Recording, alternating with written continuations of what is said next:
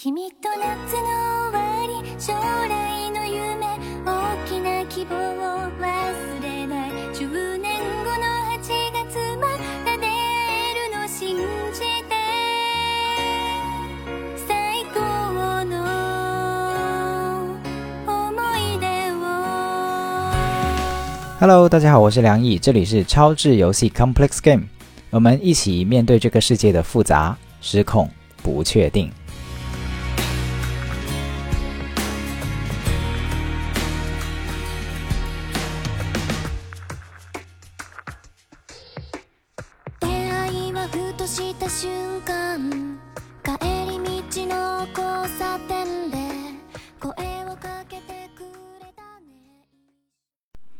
今天这期节目想跟大家介绍一本书，叫做《大器晚成》，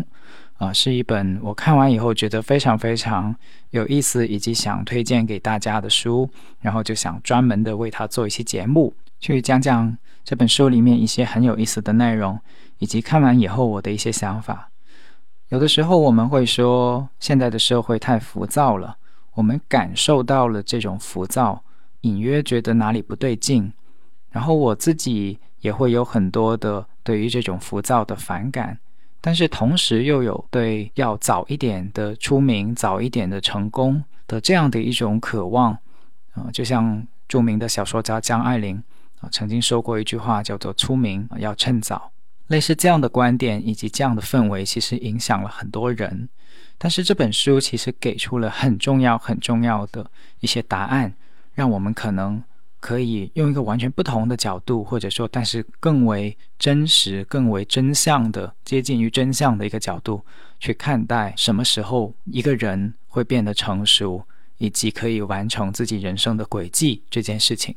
所以我就想跟大家分享这本书。或许你看完以后，或许你听完我的介绍以后，会有更多对自己的接纳，以及对于不管自己走在哪一个人生路上的阶段，都会有更多的定力以及理解。我觉得在这个浮躁的时代，获得一些内心的坚韧的力量，获得一些定力，是很不很不容易的。呃，它不纯粹是鸡汤式的自我催眠，说啊，我现在怎么怎么样。如果我们只是纯粹的说没有关系，但是可能夜深人静的时候，我们会问为什么会没有关系啊、那这本书我觉得回答了很重要的这样的一些问题。那我们就开始吧。呃，一开始的时候呢，呃，想先讲两个故事，也是书里面提到的两个人哈。呃，这样的故事在书里面讲了非常多，它不是一个半一个两个哈，我只是抽其中的两个给大家介绍。第一个人呢，她是个呃女孩子，啊、她今年已经三十岁。那她的成长经历呢，说不上一帆风顺，但是也说不上异常的艰辛跟坎坷。呃，她的妈妈常年的卧病，有严重的硬化症啊，多种硬化症。而父亲呢，虽然能够赚钱养家，但是对他的妈妈呢是非常冷漠的，不太管，然后也不太管他。在青少年的时期呢，这个女孩子其实在学校就像一个透明人一样，没有出众的成绩，呃，很平庸，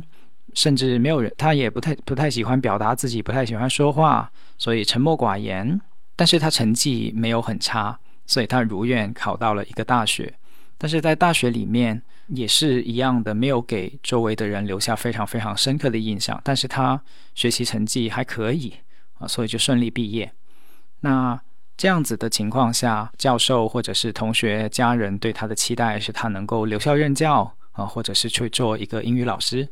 但是他不知道为什么最后选择的是更低低的一些工作的起点，比如他做过行政助理哈，后来也做过一些商会的秘书。整个人是处于一种好像找不到自己的人生具体的发光发热又很有热情的事情的这么一种状态。那后来呢，有点郁郁寡欢的他呢，就找到了一个在一段恋情里面认识了一个呃异国的男朋友，然后就很快结婚了，并且生下了一个孩子。但是很快的，他就发现这个异国的男人其实是有家暴的倾向的。他就陷入到了家庭暴力的痛苦里面。那这段婚姻在两年以后就结束了。当他结束这段婚姻的时候，他发现已经自己三十岁，然后带着一个孩子，并且已经没有了工作。那大家不妨想象一下，如果你带入这位女孩子，她叫乔安娜，她三十岁了，没有工作，带着一个像拖油瓶的孩子，并且自己身患上了抑郁症啊，这个要吃药要治疗自己的抑郁症，他会怎么想自己的？当下以及想自己的未来到底要怎么办？那第二个人呢是个男孩子啊，这个男孩子叫李奇。李奇的初中、高中也跟刚才的那位女孩子一样，非常的平庸哈，然后没有任何的亮丽的成绩，他的学业甚至还不如刚才的乔安娜。然后他在初高中的时候，唯一可以说。特别的事情就是他加入了长跑队，哈，他加入了田径队去跑长跑，原因仅仅是因为他身材比较瘦弱，哈，比较耐得住疼痛，就是不怕痛，哈，所以在长跑这个项目里面，能够忍耐，能够不怕痛，是一个很特别的优势。然后教练就让他去跑长跑，然后他可是呢，问题是他的长跑成绩并不算突出，在他的校队里面，他只能排到倒数第四。然后呢，这样的情况就不足以支撑他去，就是既然学业也不好，然后长跑成绩也不突出，其实是不足以去支撑他读一个大学的。但是非常阴差阳错的事情是，他的比赛记录啊，这个跑一千码的成绩被记错了，继承了跑一千米的成绩。然后呢，就被斯坦斯坦福大学的田径队的教练就看上了。然后他就把他推荐进了斯坦福大学里面念体育专业，认为他有成为职业选手的潜力。这完全是个乌龙事件哈。但是好像他人生也不是非常的落魄哈，突然间交到了好运。透过这个好运呢，他就进入了斯坦福大学去念书。但是呢，他在斯坦福大学里面修的每一门课哈，哪怕是非常简单的课程，都没有办法拿到 A 的成绩啊。所有的课程都是勉强及格，不及格。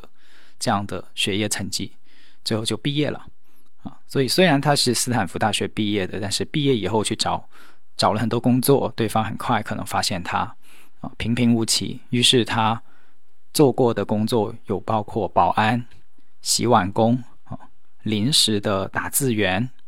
然后做的最长的一份工作是七个月的助理编辑，在一份体育杂志里面做了七个月的助理编辑。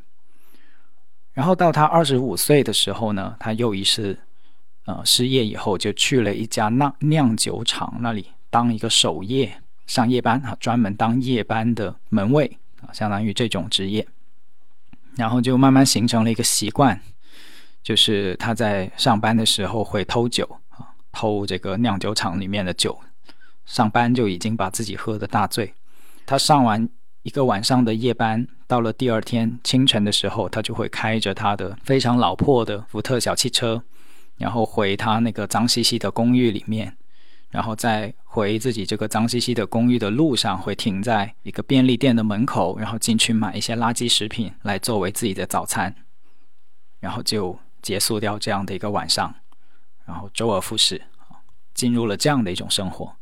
那你想象一下，一个二十五岁的人做着这样的工作，在上班的时候就偷酒，还喝得大醉，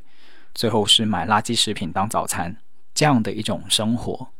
你会是什么样的心情？你会怎么看待自己的未来？那如果你把自己的心境带入刚才我讲的那两位主人公哈，他们的这样的经历，并且进入了这样的人生的角色跟状态，可能你。不会，我相信不会有太积极的想法，对吧？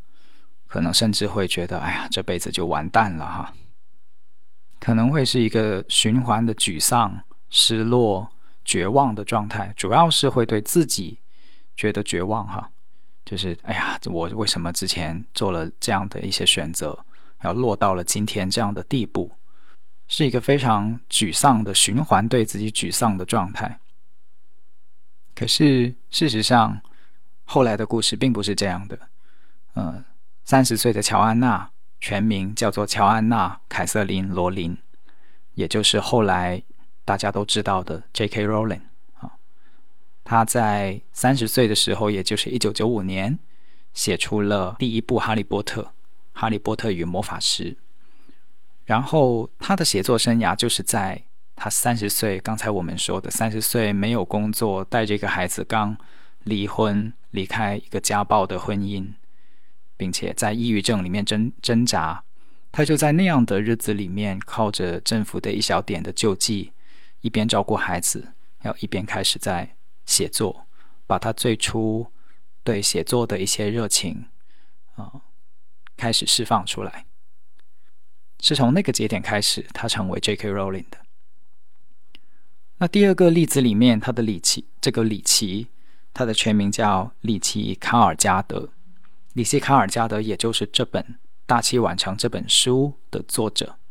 里奇卡尔加德现在已经是福布斯杂志，他在里面是合伙人的身份，也算是半个成功人士。然后他说，在二十五岁的时候，就是刚才我们说的那个上班喝得大醉，然后第二天去买垃圾食品做早餐这样的一个状态，是在他二十五岁。他在二十六岁的时候开始。有一种大脑才开始复苏觉醒的感觉，就是之前的日子都是浑浑噩噩的，但是他的大脑在二十六岁的时候开始觉醒。然后后来他在一个研究所找到了一份科技类文章的工作，然后他在二十九岁的时候结了婚，和一个朋友创办了后来成为硅谷的头号公共事业组织的公司。在三十四岁的时候，他又跟别人开始联合创办了硅谷的第一份商业杂志。三十八岁加入了福布斯推出的一份科技杂志，四十四岁的时候成为了福布斯的发行人，然后开启了他可以周游世界的一个演讲事业。四十六岁的时候，他学会了开飞机。四十九岁的时候，写了一本关于自己的飞行历险经历的畅销书，就是从他刚才我讲的那个在酿酒厂守夜喝得大醉。买垃圾食品的那个状态，到后来五十岁的这个阶段，哦，有二十五年的时间，完全跟可能刚才大家的想象不一样的人生展开。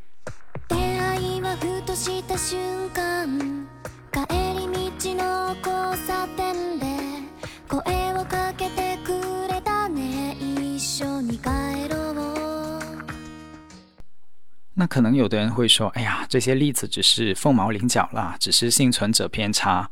不是每一个到了三十岁、二十五岁那么落魄状态的人都可以重新这样子走向成功的道路，不是这样子。有更多的人可能就是更加的落魄或者更加的平庸下去。所以这样的例子其实并不是能说明问题。可是这本书其实想说的事情不是单纯的。”找一些很励志的案例，然后给大家加油打气。而是他在问一个问题：为什么都这样了还有希望？为什么都这样了还是有转机？那个希望跟转机，它的合理性、它的科学背后的科学性到底在哪里？所以接下来就想给大家介绍这本书，在讲大器晚成这件事情的时候的一个很干货的观点，叫做。大脑至少要二十五岁才会完全成熟，这一点可不是作者的主观臆断啊，它是有基于大量的脑科学的研究。其实我们的脑科学研究，从心理学的角度来讲，从生理心理学的角度来讲，还处于一个非常初步的阶段，或者说它是晚近几十年才透过很多的脑成像技术的发展才发展起来的，所以可能很多的观点都是非常的新进。才发现，就是它是事实，但是是我们人类最近几十年才发现的一些情况，甚至是最近十年啊，二十一世纪以后，就两千年以后才有的一些结果啊。大家可以回想一下，我们念大学的时候看到的一些学术的书籍或者是一些理论，有多少是两千年以后的啊？可能大量的都是上个世纪呃五六十年代的。七八十年代就已经算是当代理论了哈，可能那更近一点的两千年以后才发现的一些观点，其中这本书里面就介绍了很多这样子的新进的观点。新兴的研究表明，人们公认的从青春期到成年期这个人类的成熟顺序中漏掉了一个环节，在十八到二十五岁的这个阶段，多数人还不完全算是成年人，而是处于一种多变的壮年期的状态。他们的某些认知过程还不太像功能健全的成年人的大脑。这是一个非常非常震惊的发现，因为我们法律上去界定一个人成年是十八岁，然后一个人也是大概十八岁左右开始念大学，然后可能二十岁左右或者二十岁之前就有很多的人步入了就业的岗位，所以其实我们现在对于成年人的认知是以十八岁、二十岁为一个界限，就是说你十八岁、二十岁就已经成熟了，你就要开始出成绩了，啊，开始建立一些人生成就了。啊，甚至给你的人生盖棺定论哈，你是一个怎么样的人？十八岁、二十岁就给开始给你盖棺定论。但是这本书发现，其实不是这样的。从你的大脑的成熟的情况来说，二十五岁，甚至二十五岁以后到三十岁，一呃，很多人的大脑才能够在一些认知功能或者是在一些高级功能上面完全成熟。在三十岁之前，你都是带着一个不太成熟的大脑在。活着的，这些研究发现，呃，人类其中大脑里面有一个区域，哈，这个皮层里面有一种物质叫做前额皮质。成年人的人类的这个前额皮质呢，是由将近三分之一的新皮质去组成的。相比之下，新皮质在黑猩猩的前额皮质中仅占百分之十七，然后狗的这个比例呢是百分之十三。猫是百分之四，啊，这个就是人类比起其他的动物拥有更高级的能力以及更好的智慧的一个重要的原因，就是这个前额皮质以及前，尤其是前额皮质里面的新皮质。但是这个前额皮质透过研究人员的研究发现，它有两个特征。第一个特征是它的发育非常的缓慢，而且它的体积很大。它的发育缓慢就体现在。到了二十岁都还没有发育完全的，并且是在二十到三十岁这个阶段还在缓慢的、慢慢的增长，甚至在三十岁以后还会有缓慢的增长。然后还有很重要的一个事情是，科学研究发现很多关键的前额皮质是会在我们从青春的末期进入二十多岁的时候才开始发生变化。比如有一个东西叫做髓鞘，哈，髓鞘。是其中一种神经的这个结构啊，就是在这个时期才形成的。髓鞘是一种使纤维绝缘的物质，它有助于更有效地传递神经信号。大量的突触修剪也是发生在这个时期。这听起来似乎好像是一件坏事哈，这突触才开始修剪，但是其实不是，因为突触修剪是让爆炸性增长的。神经交缠所形成的复杂网络得到约束，从而让保留下来的神经网络更有效地传递信息。与此同时，前额皮质还会在这个时期开始发展出一种能够更好的向大脑的其他部分，尤其是那些与情感还有冲动有关的部分，去传递信息的能力。这样的话呢，大脑所有的区域都能够参与规划、解决问题。而这些就是我们去定义一个成年人的典型的能力，能够控制情绪和冲动，以及去规划一些复杂的流程，以及预测问题。但是大多数十八到二十五岁的年轻人都是缺乏这种能力的。心理学家还使用另外的一个术语来定义神经系统的成熟度，叫做执行能力。而缺乏执行能力是导致一些人出现强迫性的切换或者逃跑的一些行为。所以逃避问题，或者是用自杀的方式，跟这个部分是有一些关系的。作者本人也说自己他自己发现哈，他本人非常晚熟，也跟这个有关系。就是他自己观察到了，在二十五岁的时候，就有一种大脑突然间打开的感觉，而之前好像都是带着一个呃浑浑噩噩的感觉在生活在学习。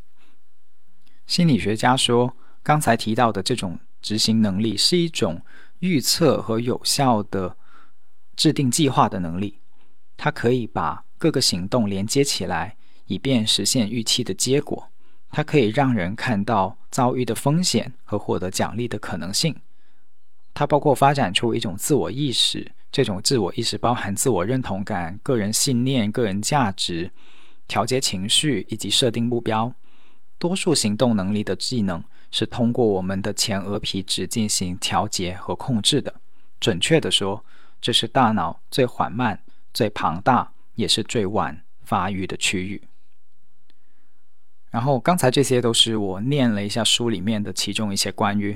脑科学，就是这个大脑研究的章节啊。还有另外的一段是这样子说的：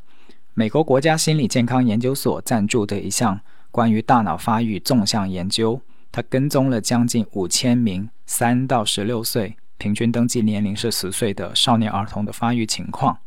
科学家发现，这些孩子的大脑至少要二十五岁的时候才完全成熟。研究人员还发现，他们也就是这些孩子产生情绪的大脑边缘系统和管理情绪的前额皮质的发育之间存在一个时间差。边缘系统会因为青春期的活动而出现爆炸期的发展，而前额皮质却还在需要过十年才会成熟。所以在边缘系统已经非常活跃，也就是一个人的情绪这种爆炸性的情绪已经非常的活跃的时候。这个负责调节情绪和让这些情绪服务于生活的前额皮质变成能力的这种前额皮质，却仍然有待成熟。它是有一个时间差的，这个中间时间差差了十年至少。那这个时候呢，人们的情感会占据上风，就可能会做很多情绪化的决定啊，很冲动啊，非常非黑即白的一些观点啊，都会出现。哦，它的影响。超过了理性的思考、策略性的思考和考虑后果的能力啊，这个是书里面的一些章节。所以作者说，我们可以这样想：多数十八到二十五岁的年轻人实际上都无法做出负责任的选择，没有足够的注意力，也不善于管理自己的情绪，但外界却会在这个年龄段评估他们余生的成就，并要求他们。括号通过考试分数、求职面试等等，为自己的后半生做出抉择，这其实并没有什么道理。要知道，二十五岁是大脑能够充分执行行动能力的年龄的中值，就中间值。某些人可能在二十一岁就完成了这个过程，而另外的一些人的大脑可能二十五岁之后才开始成熟，在即将进入三十岁的时候才算成熟。我就是。快三十岁的时候，才真正开始摆脱壮年期的一些心理状态。如果你也和和我一样，曾经是个晚熟的少年，以及非常不负责任的年轻人，你的大脑也可能是很晚才成熟的。如果你是家长，你是不是会担心处于青春期的孩子缺乏注意力和纪律性，或者已经成年的孩子仍然还不算事业有成？没错，这就是二十一世纪人类的普遍思维。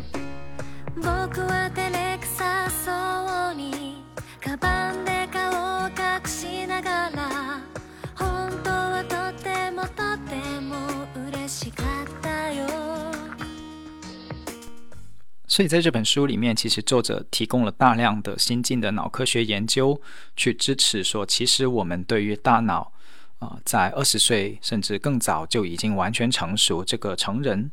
的节点的观点是有重大的。局限性的，不能说完全偏差，但是是有很大的局限性的。尤其是我们认为一个理想的成年人，他应该出现的样子，他应该具备的一些能力，其实在生理基础上是有一个巨大的时间差在背后的。那大家可以回想一下，是不是这样？就是现在互联网上面有很多的语言哈，会骂一些人脑残啊，会骂一些人傻逼，会骂一些人。幼稚啊，至少幼稚和脑残这两个，在刚才的这个背景下啊，其实它是一个更客观，或者说更，嗯，它不是骂人的话，它只是一种客观的认识，对这个过程有一个更客观的认识。如果我们对这个过程有一个更客观的认识的话，或许我们的态度就不会去骂，或者是去鄙视，而是更有耐心的去接受。哦，原来人类的大脑是这样子慢慢变成熟的。原来人类的一些我们期待的高级功能，一些在所谓成熟跟成功路上的一些重要的功能，它是需要时间去发育出来的。然后除了脑科学的部分，第二个部分，所以作者就去回顾了我们的社会文化，我们的社会文化是怎么样不去跟刚才我们提到的这种脑科学的研究相匹配的。就是我们的社会文化现在是一个非常非常的推崇年少有为，好，就等不了一个人呃三十岁或者在以后去展现出自己的。才华跟天赋，而是很早很早的就越越来越早的给人以暗示，给人以盖棺定论，给人以一些评判，并且这种文化是会给很多很多的呃，只不过是还没有成熟的人带来巨大的心理压力，进而影响他的发展。比如说，作者提到的例子啊，作者虽然是个美国人，但是美国也有美国的高考哈，他就回顾了这个 SAT 美国的高考它的起源，他就发现这个起源其实并不完全是尊重人的自身自我成长的发展规律，它最早是一个征兵，就是要征集士兵去打第二次世界大战，哦，尽快的能够筛选出什么士兵适合去。冲前线，什么士兵适合当指挥官？什么士兵适合脑力劳动？什么士兵适合体力劳动？这样的一种很简单粗暴的基于效率的区分来做的一个征兵的测试。但是最后，这种征兵的测试变成了去衡量一个人的能力的基本模型，而且是在他们可能还没有到十八岁的时候，就给他们做了这样的一个巨大的分流跟衡量的测试，也就是现在我们。呃，每一个人，现代人都在经历的高考哈，而这种高考的时间节点，又推动了进一步推动了这种对于人要很早就要呃有出成绩哈，很早就要对自己的未来已经充满着把握，就是哎，如果这个第一步走不好了，那未来你很多很多东西都会走不好的这种文化，就年少有为，其实并不是。呃，这个急躁的背后，是因为很想早一点的搭上高考分流的班车啊，因为高考就意味着巨大的人生分水岭，它是从这个地方来的。但是作者就是回顾了这个这个过程以后，就发现其实这个并不科学，或者说这个跟刚才我们所提到的人的脑发展、人的能力发展，它是不匹配的。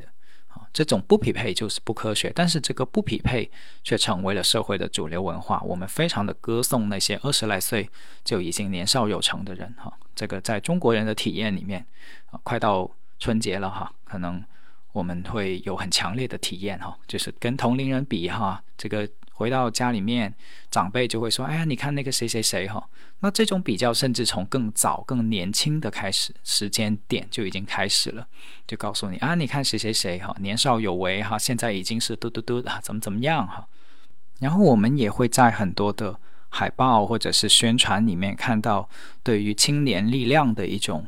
呃鼓吹哈，就是对于年少有为的人。这个社会其实给了非常多的资源，给了非常多的光环，给了非常多的倾斜啊，包括像上一代的神童啊，这个神童式的呃比尔盖茨啊，在上一代的乔布斯哈，这些就当成是偶像的人哈。那艺术领域就更不用讲，或者说这个明星啊，明星领域就更不用讲了，很多人都是十八岁就已经。有获奖啊，或者是获得一些什么样的成就，非常非常多这样的例子。然后作者就是《大器晚成》这本书的作者，他想说明的事情是，这些当然也不是坏事。如果有人很早的能够崭露头角，那么我们肯定是替他们高兴，去祝福他。但问题是，当一个社会的文化高度的向这些人倾斜的时候，那么另外的一些人，就是那些比较晚熟的人。那些自己的人生轨迹相对走得比较坎坷的人，就会被边缘化，就会觉得自己不行，甚至觉得自己很糟糕。重点是，这样的文化其实是会对那些走的比较节奏跟这种年少有为的人不一样的所有的人，都会蒙受压力，都会承受不仅仅是心理上的压力，而且是资源上的压力。就像我刚才所说的，他们会被边缘化，会不断的被长辈谴责。也自己会不断的敲打自己啊，甚至对自己有很大的暴力啊，每天骂自己一遍啊，然后又在不无法立刻成功的这种状态里面循环的沮丧，这其实是有非常非常大的内耗。非常非常大的消耗的，就好像是那些赢在起跑线上的人，社会还不满足，还要再给他们更多的，就是让他们赢更多哈，让他们得到更多的认同、更多的奖励、更多的自豪。而至于那些走得比较慢的人，或者说那些比较晚熟的人，则会一直一直的被边缘化，一直一直的有点像被剥削。一样的这种感觉，资源也会越来越少，给他们的机会也会也会越来越少。但可能其实这并不是他们自身的责任，因为可能生理上每个人的大脑成熟都是时间不一样的，以及每个人的受到的教育，他所受的经历，哈，这个作者在书里面讲了非常多的元素，其实是会影响到一个人的发展历程啊。比如说他的原生家庭是怎么样的，他有没有一些创伤，可能需要去疗愈。啊，他的父母呃跟他的互动关系是怎么样的？然后他的出身、他的阶层是不是一开始就已经在社会上面呃是处于一个优势的阶层？如果是你在一个贫富差距特别大的社会，甚至是一个有种姓制度哈这样的阶级强烈的阶级壁垒的社会里面，那他是不是可以在二十岁就跟其他人的二十岁可以相提并论呢？还是说他要花相当长的时间去跨越这个阶级壁垒，去跨越这个阶层的壁垒，跨越这个？由资源、智力、性别等等的要素所形成的壁垒，他是不是要花更多的时间呢？所以，这个并不是他个人所谓的品质，或者说是，呃，自己的努不努力能够去决定的。可是，社会却只有一把尺子，啊，就是。作者在这个地方有专门的章节去回顾了社会怎么样用一把尺子，就是叫青年才俊或者神童文化这样的一把尺子去衡量所有的社会成员。然后就告诉他们，如果你二十岁还没有出人头地，如果你二十五岁的时候还没有崭露头角，那么完蛋了，你以后就不会发展的好了，你你这辈子也就这样了。有一个强烈的这样的故事，去让更多的人死心。这其实是一件非常非常可悲的事情，所以作者这本书的作者就特别想，他不是想去打击那些先发者，或者说叫做青年才俊，因为福布斯杂志其实自己本身也做这样的评选，对吧？三十 under 三十，就是去鼓励一些已经在呃非常早的时候就崭露头角、发出光芒的人。可是这个作者恰恰非常难得的事情就是，他自己看到了福布斯这样做的。局限性，他看到了自己本人本人，他自己本人作为一个到了二十六岁以后才开始有点像觉醒啊，开始重新做人这样的一个过程。他在里面看到了，不是只有他一个人会承受这样的一些过程，而是很多很多千家万户的人，他其实不一定是神童，不一定是很早的就被。被认可或者所谓走在发光发发热的道路上，但是他们并不代表说就前途一定一片暗淡。就像我们最初举的那两个例子，如果放在现在的社会舆论里面，会觉得啊，这两个人完蛋了哈，没有希望了，已经下一步不可能再有机会了，或者很多的人会觉得没有地方会再给机会他们了。可是问题是，他们自己有没有给机会自己？这个自己给机会自己，不是很单纯的我们给他们喊话，给他们加油打气，给他们喝鸡汤，而是一个社会文化。我们有没有意识到，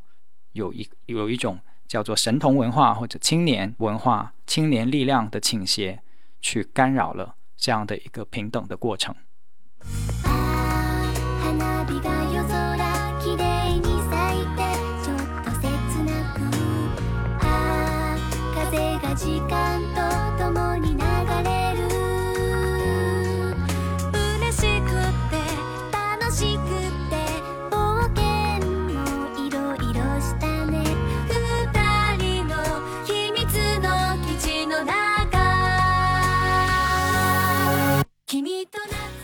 然后，所以针对这一点呢，作者也不只是批判哈，他也给出了一些解法，或者说叫做说，呃，转换视角以后的看法，用两个大的角度来帮助这些可能是晚熟的人，或者叫做晚起步、呃晚发育的人。那第一个概念呢，叫做始成年期，哦，就开始的始，里面有一段是这样写的。克拉克大学心理学教授杰弗里·阿奈特正在呼吁社会认同他所称的“始成年期”这个独特的生命阶段。阿奈特认为，社会和经济变革要求人们重新定义十八至三十岁这个独特的阶段。除了社会文化的变迁，人们对学习深造的需要、更少的入门级工作机会以及社会晚婚的趋势。也是阿奈特倡导的“始成年期”这个概念的依据。阿奈特认为自己是一位晚熟者，他称“始成年期”是人们进行自我探索的一个重要时期。始成年期的人通常会探索自己的身份，体验不稳定的经历，关注自我意识。探索也是青春期的一部分，但对二十多岁的人来说，它具有新的意义。人们越接近这个年龄。面临的风险就越高，此时他们的机会在收窄，他们必须制定长远的计划。阿奈特有一个颇具争议的观点，就是延长的青春期实际上是一个优势。如果你觉得这是一个浇灌年轻人的想法、个做法，那你就错了，因为他并不是这个意思。他认为超青春期包含持续的刺激和不断增加的挑战。持续参加新颖和能够刺激认知的能力，同时又有严格要求的活动，可以保持大脑的活可塑性。与过早参加重复性、一眼就能望到头的工作和实习这些阻碍大脑可塑性的活动相比，这种做法当然有好处。换句话说，推迟成年期实际上是一种提值得提倡的做法。它可以培养独立思维，有助于掌握新技能。更重要的是。它可以激发人的积极性和动力。然后书里面也提到了对于 gap year，就是间隔年这种做法更更加的认同，就是因为我们传统来说觉得间隔年就是不行了哈，实在是不行了，所以才要隔一年，就是是一种怎么说来都有点意外，甚至是退而求其次或者等而次次之这样的一种存在。但是在这本书里面，从刚才那个角度推生出来，其实间隔年甚至是更有益于学习的做法，更有利于个人成长的做法。它并不是真的浪费时间。里面有一段是这样说的：在上大学之前、大学期间或者大学毕业后，暂时休整一两年，实际上是一个符合神经科学的做法。就算是短暂延长青春期的人，参加工作后的大脑可塑性也要比一。一直按部就班的上学和工作的同龄人更强。研究发现，成就比较高的人士，在他的大脑突触持续扩增的时期，都享受过较长的休整时期。这种迹象很明显，在大脑前额皮质仍具有可塑性的时候，接触新鲜的事物和挑战，对长期的事业成功大有裨益。所以，这其实是在从脑神经科学的角度告诉我们。这不仅是所谓的休息一下，呃，玩乐一下，放松一下，放纵一下，不仅仅是这样，就是大脑的成长过程是需要多种类型的刺激的。而如果过早的把它定型到只有一种刺激，只有一种可以看到头的、一眼望到尽头的工作，其实是降低了大脑在发展性上面的很多的可能性的。啊，这个是非常有启发的内容，我觉得。然后书里面还提到有一些科学研究的发现也很有趣，比如有一个研究是说明每种能力每个人达峰的时间是不同的，达就是到达的达，峰是山峰的峰，达峰就是每个人到达那个能力到达顶峰的时间是不同的。这正是劳拉·格曼和乔舒亚。哈茨霍恩教授的根本发现，他们在二零一五年的研究中，通过网站的脑力测试，评估了将近五点五万个对象的认知能力。他们发现，我们智力的不同部分会在不同的年龄达到巅峰。哈斯霍恩表示，在任何年龄段，你都会在做某些事情上获得进步，在某些事情上出现退步，在某些事情上进入瓶颈期。你不会在进入某一个年龄段的时候擅长所有的事情，这是个非常非常重大的发现。因为，呃，过去可能我们认为大脑的成熟过程它是线性的，就是有点像一个分数哈，最初可能是十分，然后慢慢会发育到六十分，然后就会到九十分，然后到了老年可能就会退化，退化到啊重新退化回五十分，或者甚至有些人退化的更低，就会变成老年痴呆等等哈。我们会有这样的一个呃，有点像中型曲线这样的想象哈，就是把人的大脑的能力，可能是智力，也包括能力，变成这样的一条中型曲线。但是现在的脑科学发现，其实并不是这样的，而且不同能力的这个中型曲线，它达峰的时间是不同的。这意味着年轻人、哦青少年或者说二十岁的人，他有擅长做的项目；而老年人、中老年人，他也有擅长做的项目。我们待会儿就会在所谓中老年，呃，就是晚晚年优势哈，中老年优势的这个项目里面，会看得更仔细，看得更清楚。的确是这样子的。另外一个书里面提到的认知研究叫做液态智力和晶态智力的区分。认知研究发现，我们每个人都有两种类型的智力，一种叫液态智力啊，以及晶态智力。液态智力就是我们进行推理以及脱离过去的经验和知识来解决新问题的能力，它是用来识别抽象模式、使用逻辑。运用归纳和演绎推理的能力，G.F 会在年轻的时候达到顶峰，而晶态智力是一种运用智技能、智能和经验的能力。对于多数成年人来说，G.C 也就是晶态智力，包含职业性和业余性的知识，包括兴趣、音乐、艺术、流行文化等等。与液态智力不同，人的晶态智力会在进入中年期后逐渐上升。而随着年龄的增长，我们的大脑会不断形成神经网络，不断增强我们在突触、增长旺盛的年轻时期所不具备的模式识别能力。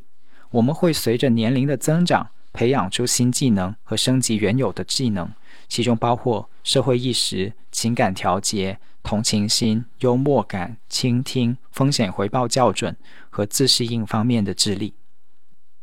所以这个也验证了我们的一些生命的直觉哈，比如很多人说：“哎呀，这个高考的那些题啊，现在三十岁做根本做不过高中生哈。”这是正常的，因为高考题所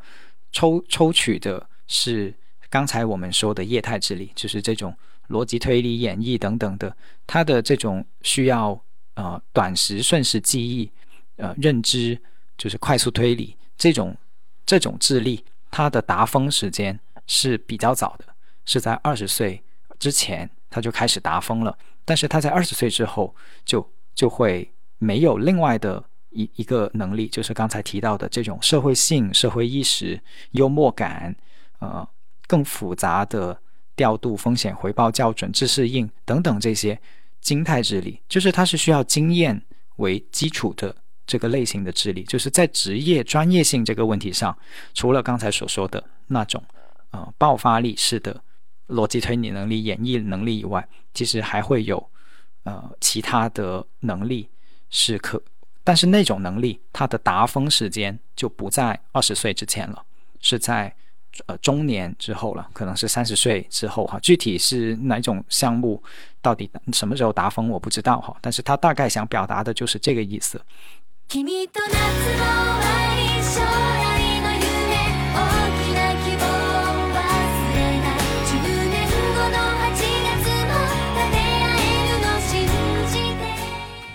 所以中老年人并不是没有优势的啊，当然我们这个中年人指的是。啊，三十岁以后哈，或者甚至四十岁以后，可能有些人会觉得啊，我现在已经不是三十岁了，我甚至都四十岁、五十岁了哈。那这本书呢，下一个部分就是会有我觉得很有价值的部分，就是作者有相当的篇幅去介绍，那中老年人在能力上又有什么优势呢？啊，既然说大器晚成，既然说晚熟的人。也是可以成功的，或者至少保有很巨大的可能性的，不要对自己失望。那这些可能性是不是也来源于中老年人有一些独特的优势呢？哪怕那些晚熟的人，他也是有独特的优势的呢？这本书就有一个呃部分专门是关于这个部分，我觉得也特别有价值。那在这个部分里面，作者提到大器晚成的人有六大优势，哈。呃，哪六大优势呢？第一个，它称之为好奇心，哈。然后好奇心它指的其实是，当我们不是固化的路径去铺排自己的人生，就是很早很早的去把自己的人生铺排得很清晰、很明确，有一个非常固化的路径的时候，那么相对应产生出来的就是我们会因为所谓的绕了路、走了不同的路，产生出了这种探索欲和好奇心。哦，在这种情况下，人的好奇心往往比那些按着按部就班的成功的人的好奇心来的强。你想一下，是不是这样？如果你，呃，是个神童，你十岁，甚至是十五岁的时候，就已经被身边的人非常的看好，然后这种看好呢，会转化成对你的期待，对吧？你会可能参加不同的比赛，参加不同的项目，然后获得了名次。这种获得了名次，表面上当然它是一种奖励啊，但是也它等于把你摁进了一个路径里面，就是别人觉得这个东西很好的，觉得这个东西很棒的，让你去做，你也做做得成，你也成功了，你就等于被摁进了一个名为年少有成的成功的模子里面。但是其实这条路不是你自己探索出来的，是被别人期待出来的，你只是活成了特别别人期待中厉害的样子。但是这个厉害。这个年少有成，它就成为了一些固化的路径。那么，你在这个一帆风顺、一条直道、每一个台阶都走走得很顺的过程中，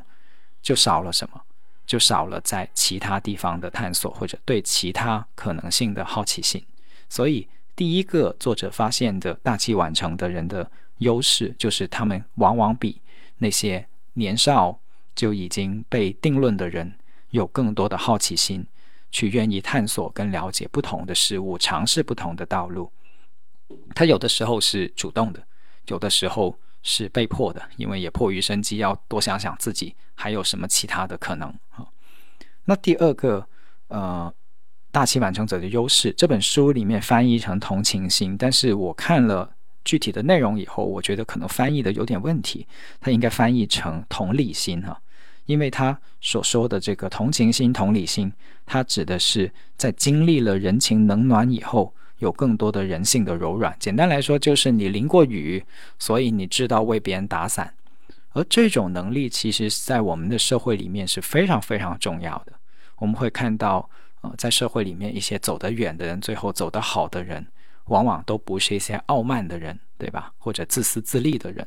为什么？因为傲慢的人、自私自利的人，他自己很成功，所以在这个过程中，他可能不知道别人的困难，知道别人的难处，他不知道弱者的难处啊。再严重一点，可能会变成何不食肉糜的状态。所以那些自己受过苦、自己经历过被别人当成弱者、经历过被别人瞧不起、经历过沮丧、经历过所谓的失败的人，他更能理解。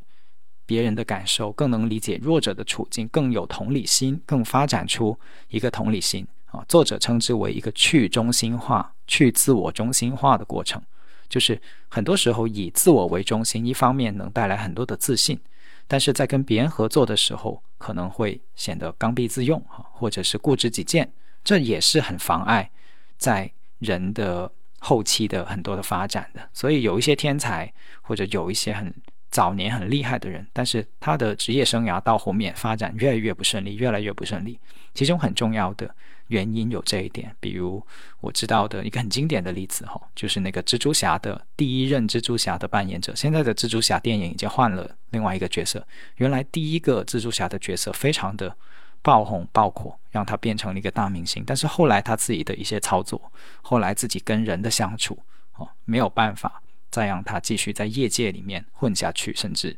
所以这是一些呃非常非常可惜的例子，非常让人惋惜的例子，会让我们发现，其实呃那些晚熟的人，如果说有一些优势的话，那么同情心跟同理心啊，我尤其我觉得同理心，它是一个被严重忽略的优势，就是这种因为自己经历过困难，经历过弱势，所以能够为。替他人着想，更有同理心的这个过程，其实是一个另外额外的优势来的。那第三个作者提到的大器晚成者的优势叫韧性，就是和逆境去相处的能力。这个非常好理解哈，因为这个对于一帆风顺的人，对吧？他可能只是前期早年都很顺啊，都被捧作神童、捧作天才，但其实可能没有那么多的机会跟逆境去相处，失败对于他来说是一个比较少去经历的事情。所以相反，那其他大器晚成的人，可能在成长的过程中就会频繁的遇到逆境哈，逆境对他来说是家常便饭。当然，我们不是歌颂逆境哈。但是如果它已经发生了，如果它已经是你生活的一部分了，那么我们有两种看待它的方式。我想，一种就是把它看作自己的糟粕，对吧？把它看作是自己的阴暗或者是失败的证明、不堪的证明。但是我们也可能可以把它看作一种韧性，一种跟逆境相处的能力。自己跟逆境相处的能力可能是被低估的，别人没有看见的。第三种叫做冷静，它指的冷静是叫做临大事时候的定力，哈，就称之为冷静。那这个也不难理解，哈。就比如有的时候我们会说啊，一个人很淡定，哈，是阅历的积累，就是他三十岁的时候跟二十岁的时候遇到一些事情，他的反应就很不一样了，他可能会有更深思熟虑的想法。遇到事情的时候，不会一下子觉得哇大悲，或者是哇一下子大喜，这个是他的年岁、经历、阅历积累出来的人生经验，而这个人生经验是有厚度的，这个厚度最后会成为一种能力，更冷静的去面对大的事情，而这种大的事情往往是需要这些冷静来去把握的。比如我们在体育界里面也经常看到这种情况哈。因为体育明星大家比较熟悉嘛，这个篮球里面就是迈克尔乔丹哈，他也年少轻狂，年少成名啊，就是在北卡的时候已经大家就觉得他很厉害很厉害，但是他初初进入 NBA 哈，就是这个最高的竞技联盟里面打球，呃，好像天神下凡一般的，第一年的季后赛就非常非常厉害，可是最后他没有拿到总冠军，他是直到后来哈去了。芝加哥公牛队组成了这个菲尔杰克逊很著名的，就他跟皮蓬、罗德曼等等的人组了队。很多人认为是他的队友更好了，但是如果你们看他夺冠的那些赛季，他自己的状态有的时候是不太好的。比如总决赛，我记得有一场他自己甚至是胃抽筋啊，那个食物。其实是食物中毒，就据说后来爆料是有人给他们下毒了哈，所以给他送了一个披萨，然后他吃完以后就不断的拉肚子，然后他是在这样的情况下去上场比赛的，所以他他的竞技状态按理来说，按道理来说，其实并不是最好的，但是最后他是用绝杀进球赢了对方，一个很冷静的急停变向，然后中投终结了比赛，就是那个历史之头，很多人的卧室里面都还挂着最后他出手的那个经典的场面。那个就是冷静，就是我的身体不是巅峰，但是在面对这个挑战的时候，非常冷静的知道做什么事情，不做什么事情，非常冷静，是靠冷静夺得了总冠军，而不是仅仅是技术层面、天赋的层面、天才的那个部分，就跳得高、投得准、单挑能力强，它不仅仅是这些部分，那后面很多的这种天才型的球员的夺冠也是这样子的轨迹。包括像科比哈，已经过世的科比，他的夺冠的经历也是啊。包括像呃现在的联盟里面的头号球星啊，这个勒布朗勒布朗 James 啊，他也是啊，他的夺冠经历非常非常的曲折，就是到了自己成熟的时候，冷静这个特质被锻炼出来的时候，才最终夺冠。所以我们说，这个年龄比较大的人。其实他是有一些独特的优势的，一直被我们忽略的，并不只是有年轻、锐气、新锐的那些特质才是值得重视的。晚晚一点成熟的人，他也很有优势，只是我们自己可能不知道。然后第五个很重要的作者提出来，晚熟的人所具备的优势，或者说由时间沉淀下来的一种优势，他把它称之为洞察力。啊，什么叫洞察力呢？就是有很多事情，它的发挥作用以及有灵感，它其实是一个积累的结果。这种灵感它不完全是凭空创造的。他举了个例子，就是有一个很出名的橄榄球教练叫比尔沃尔什，他呢，就是原来就已经是个很不错的橄榄球教练了，但是他真正产生人生的蜕变，就是他后来变成一个传奇的教练，是他有一次相当于是旅旅行客场的时候，偶然的机会，在一个大学篮球馆啊，他是橄榄球教练，但是他很偶然的在一个篮球馆里面偶遇了一场篮球队的训练课。那在这个篮球队的训练课上，球员们在训练的项目叫全场紧逼，然后他就突发灵感说：“哎，这个篮球项目里面的全场紧逼，如果运用把它运用在橄榄球里面，那会是突破了他多年很想突破的一些命题。”他找到了灵感。于是他就在橄榄球的领域发明了一种全新的战术，哈，这种短传突破的这种战术，就是模仿篮球里面的全场紧逼的战术所发展出来的一种独特的进攻策略。这种进攻策略，当他引入到他们的橄榄球队的时候，迅速的就获得了巨大的优势，然后他就成为了一个传奇教练，因为他发明了这种战术，而很快这种战术就所有的篮球橄榄球队都开始模仿。跟开始去学习他们的这种先进的、不可思议的战术，他是在自己已经做了很长一段时间的橄榄球教练以后，才获得了这样的灵感。如果他是没有任何的经验，第一天去执教，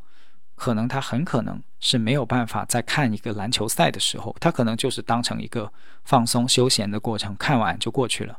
啊，他没有办法。去获得这样的灵感，因为他之所以在那个时候从能够从篮球身上获得这些灵感，是因为他之前就一直一直在思考很多橄榄球的问题，他一直一直有很多橄榄球的积累，是所有的这些事情连起来了，在那个瞬间最后接通电源一样的，但其实前面铺了很长的电线，铺了很多很多的伏笔啊，最后在那个时候接通接上。灵光一现，表面上是灵光一现，但其实是一个积累的结果。就所有的东西都连起来了，只差最后的那张多米诺骨牌，对吧？是这样的一个过程。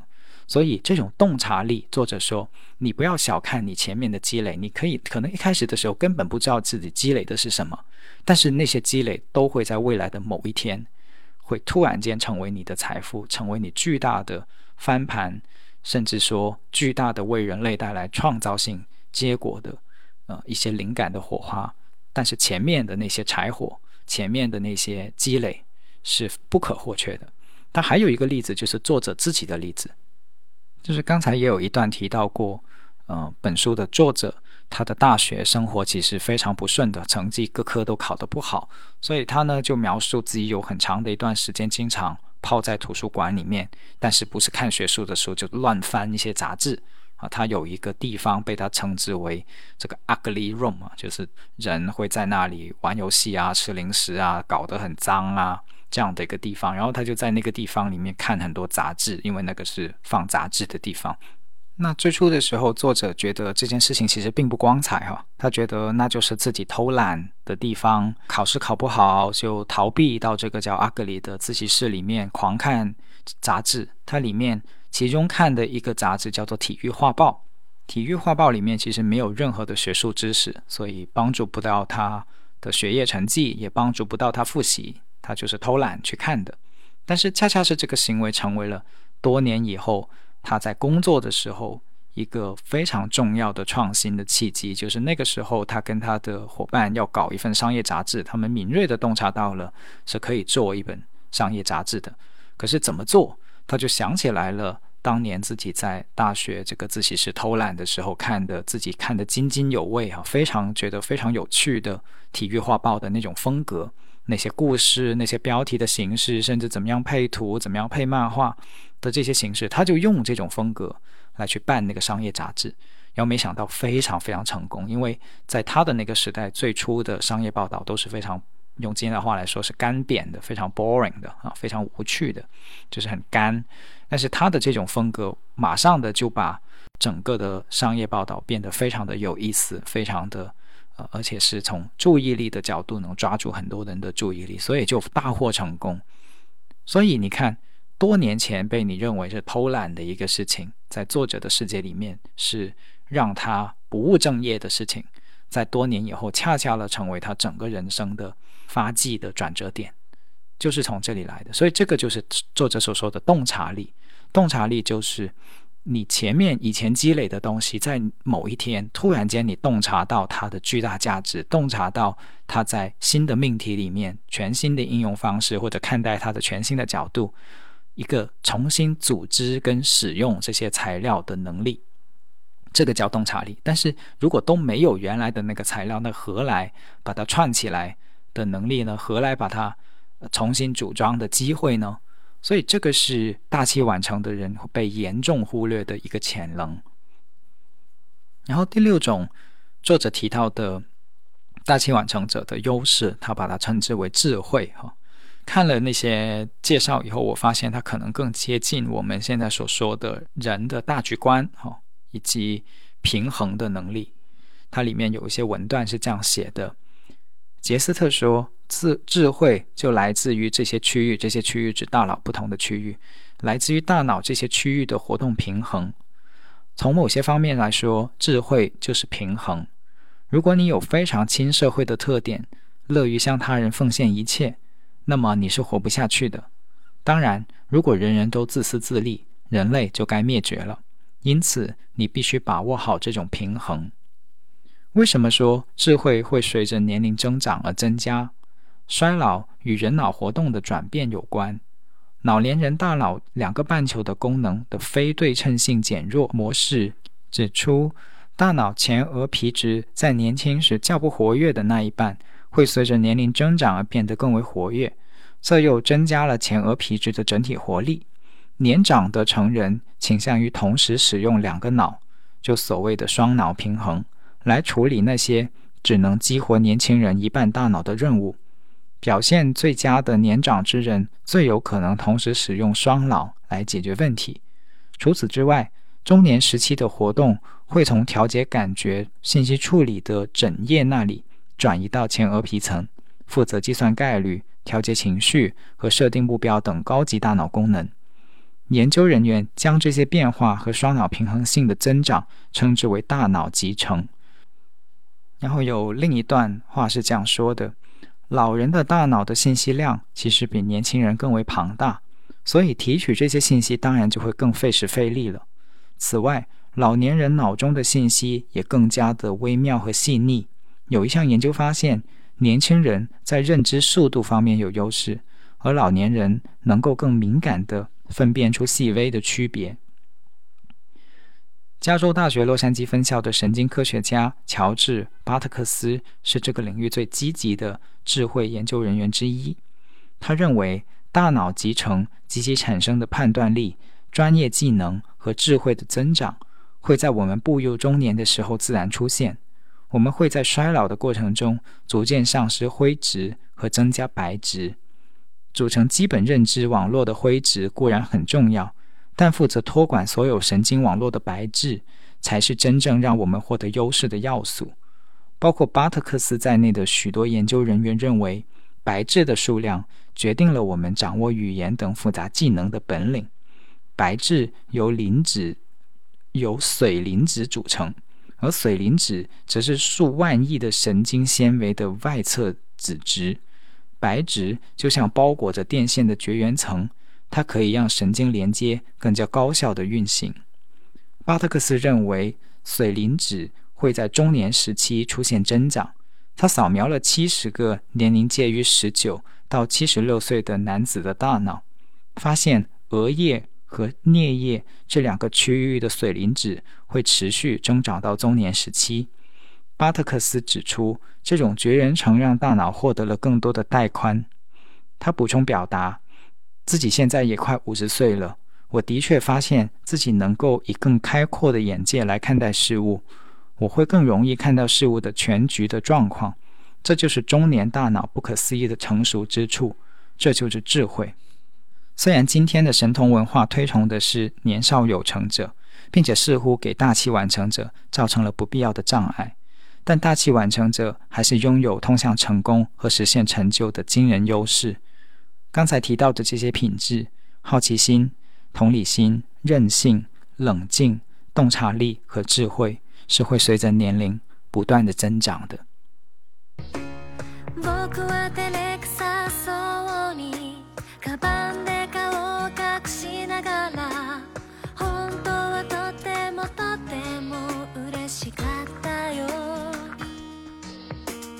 那这本书除了刚才提到的好几个角度以外，其实，呃，作者还有一些很有意思的角度，我在这里就不一一介绍了，也算是留个留个悬念哈，卖个关子，让真正去看书的人也可以有惊喜或者是新发现哈。那最后的一个部分呢，我是想回过头来去说一说《大器晚成》这本书，我觉得非常非常重要的一个意义。呃，第一个意义，我觉得很首先很重要的就是它能够帮助现在在二十到三十岁附近可能过得不太顺利啊，甚至呃有种坠入了黑暗的感觉，摸不到方向，完全停滞了，也比不上别人，每天都在否定自己的人，可以看到一些不一样的角度，或者说看到一些有希望的角度，或者说看到自己的生命历程。其实不仅是自己生命的历程，就是透过非常非常多其他的大器晚成。其实所谓是大器晚成，不是那么成功学的概念哈。有的时候我会在念它的时候有一点的保留跟抵触，是因为我感觉大器晚成它还是有一点点成功学的味道。但是他真正想说的事情是成为自己。哦，一个人成为自己是需要花不同的时间的。一个人去探索自己生命的道路。是需要花很长的时间的，啊，所以我更喜欢晚熟，就晚一点成熟的这个说法，啊，让晚熟的人能找到自己生命的节奏，找到看待自己的方式，合理的方式。我觉得这是这本书很重很重要的一个价值，就是给更多的晚熟者。所以他的书里面，呃，开头第一页上面所写的是致所有的晚熟的人，我觉得是。很能代表作者的初衷的。那第二个事情呢，就是哪怕你是早年过得很顺利的人，但是所谓被认为是天才、被认为是崭露头角、很早就混出来了的这些人，其实也能透过这本书去获得很有趣的角度，或者说很有价值的角度，那就是其实人是有二次成长的呀。啊，我经常说，其实身心灵学习是什么？为什么现在我们会对身心灵的学习感兴趣，会对哲学、会对心理学感兴趣？是因为人是有很多次的二成长机会的。我们在学校的成长，被社会所期待的成长，是第一次的成长。但是我们还有第二次的成长机会，自己主动去找一找。除了自己在年少的时候成为了一个可能是成功的商人，或者是成功的。学者，那我的下一步在哪里？这就是我生命的全部了吗？啊，这些可能被规划好的或者走得很顺利的人生，就是我生命的全部可能性了吗？所以，对于哪怕是年少有为，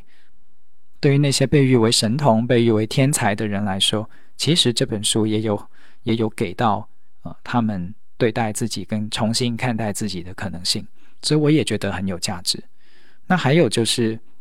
我觉得这本书很有价值，是在于帮助我们的家长哦去看待孩子。可能在我们过去的想法里面，哦，这个孩子如果到了十八岁，他还是奇奇怪怪的、和浑浑噩噩的，好像呃不明白他在为什么会比不上同龄人的这种感觉。不要说十八岁，很多家长是在更早的时候就要求自己的孩子给混出来，啊，这个就更有意思了。所以这本书是用脑科学的角度，也用认知、用文化啊里面的很多的角度，告诉家长，其实你你可能忽略了，孩子还有一个叫始成年期，哦，就是开始的始始成年期，在二十到三十岁的时候，他的大脑不一定已经完全发育，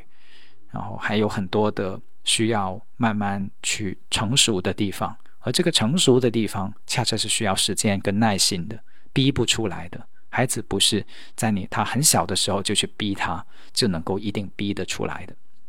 更理性的去看待孩子成长的轨迹和过程，对于父母来说非常重要。然后包括我们对待伴侣也是，啊，可能你会发现自己的伴侣一开始混不出来，没混出来，啊，在二十多岁的时候，在二十岁的时候没混出来，那可能你对他有很大的情绪，很大的意见哦。或者觉得这个人怎么这样子的哈，是个垃圾，甚至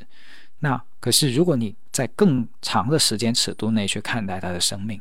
你会更明白陪伴的意义，更明白啊他的可能性，当然，有的人会说：“哎呀，我等不了了，我不想等了。”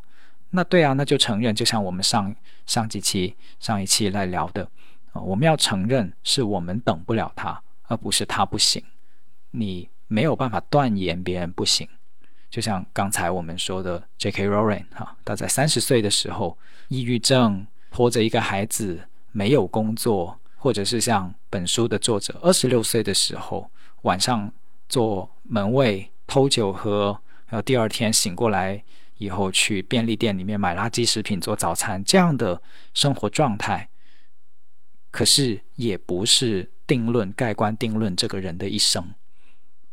那我们如何看待我们的伴侣，看待我们的孩子，甚至是看待我们的父母？啊，我们的父母也是大器晚成里面 所涉及的中老年人嘛？啊，对吧？他们的生命，如果他们自己觉得自己的生命已经盖棺定论了，我们又怎么去想呢？他们这是他们自己认为哈，但事实上是不是这样呢？我们也会看到有一些人是五六十岁才开始学一些新的东西，也是有的哈。所以这是他们自己的选择，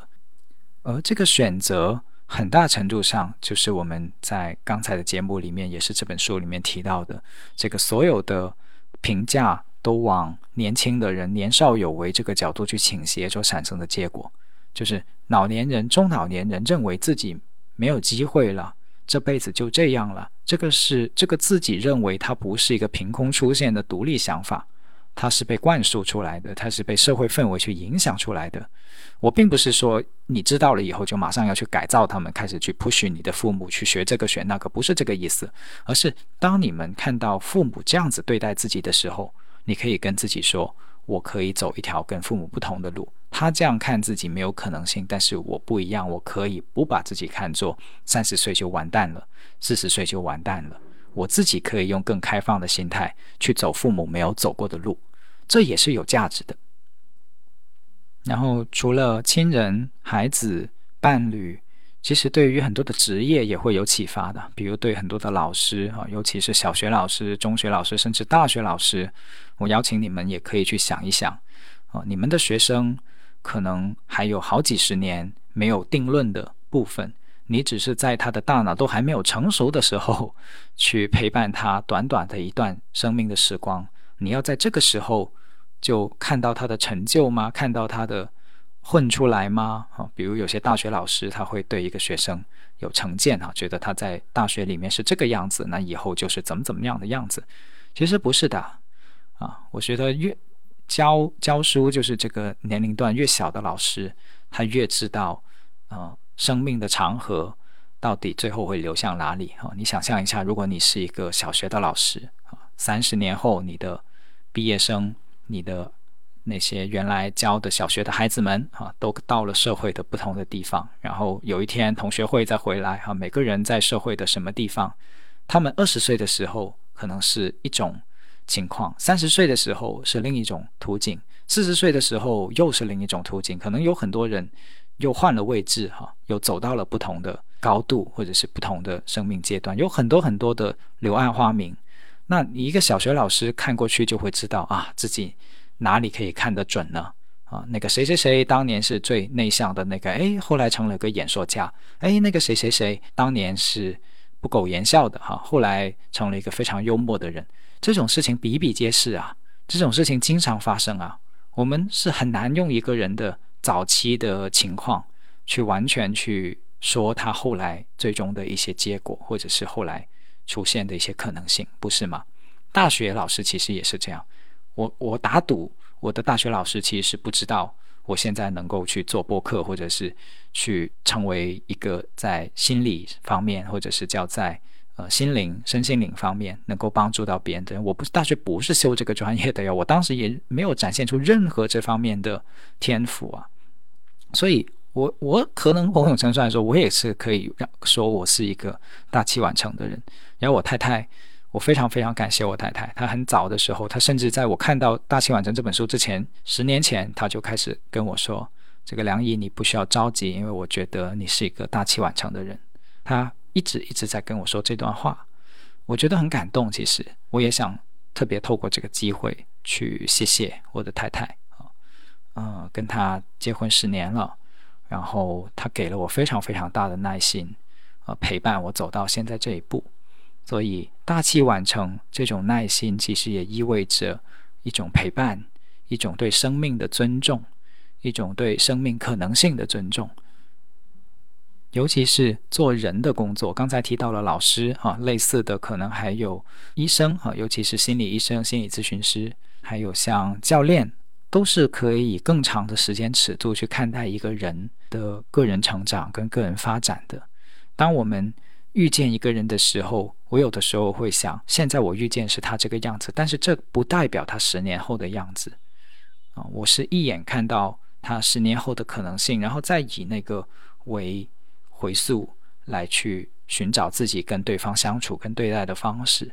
啊，有些人说哇，我现在回过头来看，觉得我最初自己好粗暴哦，但是梁毅你对待我却很温柔，为什么会这样？那是因为我看的不只是现在的你，更加是以十年为尺度的你的未来的可能性，那个你能在未来慢慢一步步走到的更完善的自己，更成熟的自己。更大器晚成的自己。那当然，我也不是完美的，但是我有时候会尽力的这样做，或者甚至是有意识的提醒自己这样做，就是不以对方的年轻气盛，或者说以对方目前的所谓双引号瑕疵来去挑剔对方，就是因为我能够去看他十年后的样子，去看他成熟的样子，来去对他微笑。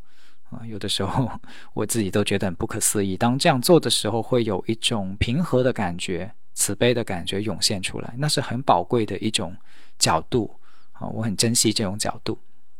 啊，对，所以我会觉得大器晚成其实是一个看待人、帮助我们看待身边的人很有很有用的角度，也是看待自己很有很有意思的角度。它会让我们重新去审视现在的社会结构，以及重新的去理解每一个生命。啊，往伟大一点说，就是重新理解生命的过程。这不是一件非常奇妙而且有意义的事情吗？好啦，这就是这期节目给大家介绍《大器晚成》这本书，然后也想把它的价值给呈现出来。我特别特别的希望，呃，这本书的价值被看到，就是这本书所代表的价值观，以及。它能够带给人的能量被看见，所以如果你喜欢，也非常欢迎你在评论区留下你的共鸣或者是一些意见啊，我都非常想听到，也很欢迎你作为二零二三年给自己阅读的可能是第一本书或者是头几本书加入到你的书单里面，然后我也特别。希望知道你们阅读完以后可能有的一些感想。当然，你不一定要阅读完它才能听这期节目哈。啊，如果你没时间读书，那么就希望这期节目能够帮到你，呃，代替阅读，却给到你关于《大器晚成》这本书的启发跟角度。我是梁毅，我们下期再见，拜拜。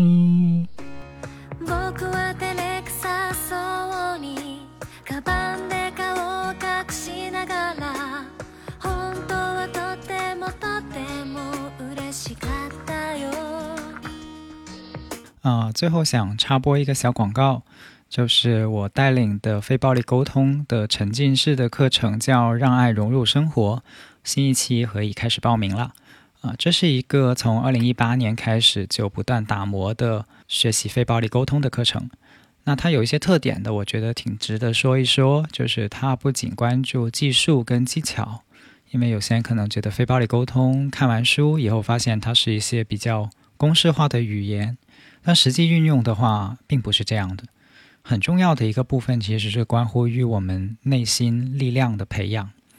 我觉得，尤其是面对越来越动荡的一个外部环境跟信息环境，人与人之间的这种冲突，以及很难获得被理解的感觉，可能会越来越强烈。那这个时候，我们的内在、我们的内在世界、我们的内在力量的这种培养跟培育，就显得特别重要。所以这门课其实是透过非暴力沟通去找到一些路径，让我们能够科学的去培养我们的内在力量，嗯，科学的方式去积累一些沟通的办法。而这个办法不是那种套路或者是话术，而是当我们的内在改变了对事情的看的角度完全转化过来了以后，发自内心的一些沟通。一个人的内在力量不一样了，沟通就不一样了。而非暴力沟通，我自己已经实践了，呃，差不多接近十年的时间，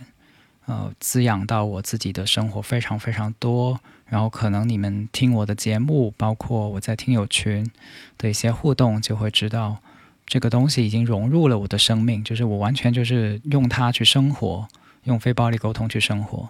所以你也可以说，这是一门用我的所有的生命经验来去带领的课程。呃，希望更多的人能够享受到，我觉得是一种享受，就是当我们能够活在与任何人产生连接。然后没有敌意，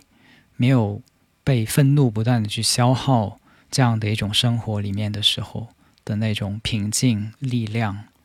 以及与人之间的关系，都是享受来的。所以我特别想把这种享受也带给大家。它会循环开设的哈，但是每年的量可能也不会很大。所以如果你想系统的学习非暴力沟通，以及有一个培育你内心力量的过程。呃，一群人陪你一起去成长的话，那么我觉得这个学习班是个很好的选择。它的名字叫“让爱融入生活”，所以这个名字的初衷以及它的效果等等、理想、期待等等，就是这个名字本身是这样的一门让爱慢慢在心中滋养跟滋润到呃生活的课程。然后我也非常的。期待能在这门课里面遇见不同的人，然后有相互的支持、跟给予、跟启发。谢谢大家。